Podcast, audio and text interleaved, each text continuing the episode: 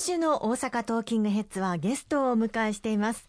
ゲストは脚本家演出家の北林沢子さんそしてバイタルアートボックス代表取締役の吉本恒弘さんです。よろしくお願いいたします。よろしくお願いします。今日は忙しい中わざわざあの FMO にお越しいただきまして本当にありがとうございます。こちらこそありがとうございます。光栄です。ありがとうございます。大変にお世話になっております。よくご存知でいらっしゃるんですよね、ええ、私もやっぱり文化芸術立国をしっかり目指していこうという思いからお手伝いできることはあのお手伝いさせていただきたいという思いで微力ながらあのお力になりたいというふうに思っております。ありがとうございます。ありがとうございます。ではあのせっかくですので改めて北林さんと吉本さんに自己紹介をお願いできますでしょうか？はい、舞台の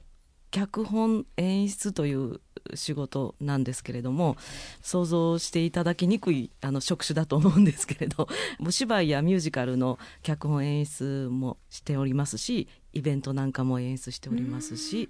いろんなものを手がけております。中心的にはあのジライアで、まあ、ミュージカルとか演劇とかそうですね。あのジライアっていうのはあの作品を作る会社でしてですね。私のような脚本演出のものとか振り付けをするものとかジライアを通じて音楽家を手配したり舞台照明を使って作品を作る会社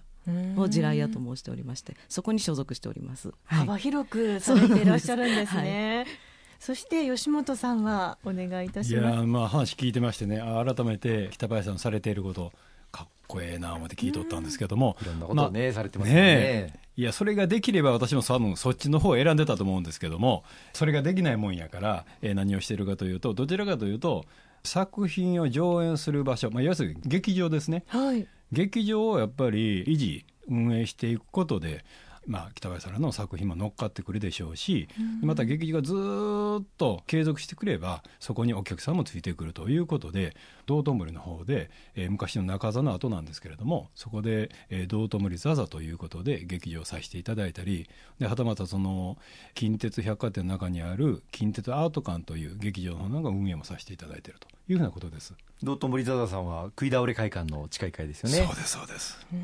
もうすごいところにね劇場持たせていただいているのでねだからこそああいう場所やからこそ人の目につきますのでプレゼンテーションができるかなということで日々続けてますこれまでも過去は岸和田の並木ホールですとかしましたね大津の市民会館とかいろんなところ、まあ、劇場としてそうですねまあ、それはねしてたのはどちらかというと大阪市内で作品を作ってそれを公立文化施設要するに京阪市も含めてですけれどもそちらの方で上演を持っていくという形でですね作品の流通みたいなところなんかも同時進行でしていこうということで岸和田さんにもお世話になったということです。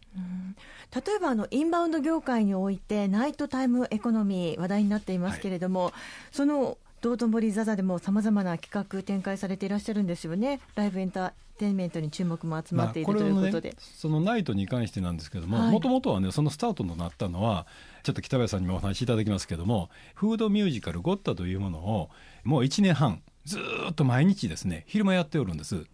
でそのやってきた作品はいわゆるそのインバウンドの方々を中心とした方々に向けて作品をということでお願いしたんですね私。そうですねどんな作品ですか、まあ、インバウンドって一口に言いましてもできるだけこう言語を使わないでたくさんの方にこう物語を感じていただくっていう意味の作品なのであのセリフの代わりに和楽器の演奏ですとかタップダンスとかそういうもので物語を進行していくっていう作品ゴッタをやっております。で道頓堀っていうのがやっぱ食べ物の街本当は劇場の街だったんですけど今は食べ物の街になってますのでいろんな意味で親しく近しく舞台芸術に親しんでいただくっていうためにゴッタっていう作品が生まれたということですね。そうですね。今あの海外から多くの観光客の方が日本にお越しになるようになって、はい、まあ今あの新型コロナウイルス対策等で若干あのさまざま課題を抱えてますけれども、うんね、まあ以前800万人程度しか年間来られなかった時代に比べればですね、まあ昨年3000万人を突破して、えー、非常に増えておりますが、課題もあってその中の一つがまあそういった文化芸術を体験できる場所がなかなか少ないということと、それからあの今話に少し出たナイトタイム他のまあ欧米ショックなんかと比べるとですね夜の時間楽しめる場所が非常に少ないといったところも、まあ、課題として認識されて取り組んでいらっしゃるんですよね。そうですね。実際その道頓堀においてもですねそういう夜にこういうエンターテインメントしてるところがどこかあるのかというと全くないんです。そうですよね。まあ、松竹座さんとかありますけどもそれはあくまでも夜というよりも結果夜になってしまったというふうな公演ばかりなんでね、いくらインバウンドと言っても日本の観客が劇場に戻ってこられないと、劇場文化そのものが、うん。あの底上げができないっていうことでまずあの男性が劇場にお越しいただくということはすごく大事なことで今ほとんど劇場にお運びいただく日本の方はほとんど女性なんですね。うん。えというのもやっぱお昼間しかやってないっていうか夜のないあの劇場公演が少ないっていうのがお仕事なさってる男性の方がはお運びにくいっていう状況が悪循環があって、確かにそうですよはね。い、日本の方がまず劇場文化に親しまれないものを海外の方にいきなり見せるって言ってもちょっと無理がある。そういう意味では今、その女性の就労環境もだいぶ改善されて、女性も昼間働かれる方が大変増えてますから、男女ともにやっぱりこの就業後のアフターファイブ、あるいは夜間、ナイトおエンターテインメントっていうのをどうお楽しんでいくのか、その環境、特に日本の伝統文化、の面からですね楽しめる環境を作っていけるかっていうのは大変大きな課題ですよね。一回は足運んでほしいですね。うん。だから今まで全くそういうところに触れなくてもよかった方々が男性の方がたくさんおられたと思うんですけどもこれから、えーますますインバウンドの方々がこの大阪にまた日本にやってくるという時代は変わらないわけですからだから一度でもいいですから足を運んでいただいてまあ一人で行くのが嫌でしたら女性の方にちょっとエスコートしていただいて、ね。とにかく見ていただきたい。でそれで自分の目で見て好き嫌いというものを作っていってくれたら嬉しいかなと思いますね。そんな中お二人は大きなプロジェクトを手掛けられるというふうに伺いました これから本番のお話ですね。そうですねあの日本博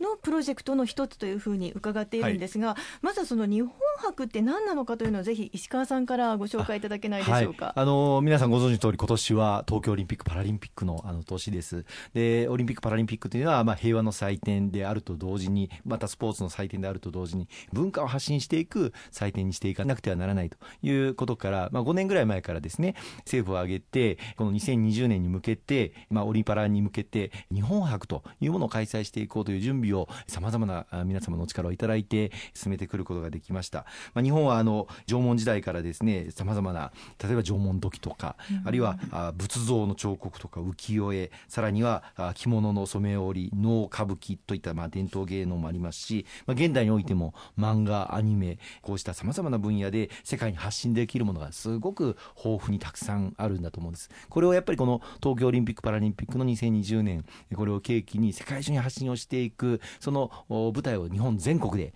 今年はやっていこうということことでその日本博というものを今年開催することになっています。で様々なイベントが行われる予定で日本政府が主催をするあるいは共催をするそういったプロジェクトもあれば民間の方々に公募してえ応募していただいてそしてえ各地域の団体あるいは特色のある企画をプレゼンをしていただいて発信をする。でそれを政府が一部助成をするという形もあります、こうしたさまざまな中で選ばれてえいる企画があるんですがその中の一つに、えー今回びっくりしました。えー選んでいただいてね。お越しのお皆様が、はい。あ企画になりいよいよその舞台が明日からはい。スタートするということで、今日はご紹介をいただきたいというふうに思っております。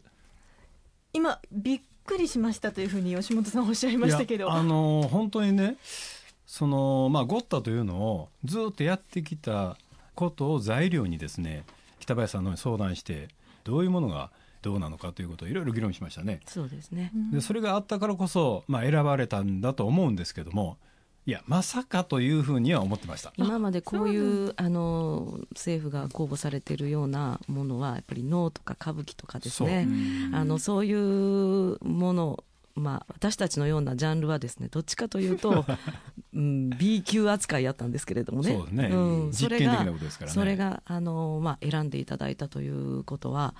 なんか名誉なことですし、まあ、驚きもしましたし。まあ、今回のその日本博はあの今まさに北林さんがおっしゃった通り伝統的な古典的な芸能文化だけではなくて新しいことに挑戦をしている、うん、先ほど言った通りさまざまなジャンルがあるんですがその中にイノベーション型プロジェクトを募集しようと。それどういうことかと言いますと、まあ、これまでのその文化、芸術を あの有効に活用しながら、新しい手法や演出、そしてまた最先端の技術を導入している、そのまさにイノベーションを生かしたプロジェクトというのを募集しようという分野に、北林さんはじめ、え募集、応募されて、今回まさに日本政府から、文化庁から選ばれたとい。うことですよね。最初考えてた時にね、その作品の中身に関してはもう本当に北林さんにお願いしますと。私がお願いしましてただこの制作側の立場とすればできれば長いことやりたいということで一月間するんだということを言い切ってしまったんですよ。でまさか採択されると思わなかったんで、はい、実際にもう採択されたもんですけども一月しなくちゃいけませんね。そうですね。いよいよ明日から。そうなんですよ、えーはい、頑張っていただかないと。どうですか？なんかあの本当に手探りで今作っておりましてあのでもきっとたくさんの方に喜んでいただけるものになってるんじゃないかなと思います。今まであのさっきご紹介いただいたゴッタでセリフの代わりに雅楽器の演奏とかダンスとかいろんな表現でセリフの代わりをするんですけれどもさらにその今回の作品ではですね、うん、そこを進化させて、うん、いろんなジャンルの方々に寄っていただいて一つの物語一つの世界しかも古典文学の中の竹取物語というものを世界的な手法で見ていただこうという。台本の言葉と言葉の間にすっごい世界が隠されてるようなので、うん、私も楽しみにしてます。私もぜひ見に行きたいというふうに思っているんですが、はい、後半詳しくこの作品についてお話をいただきたいと思います、ね、作品の魅力、はい、北林さんお願いします。後半もよろしくお願いいたします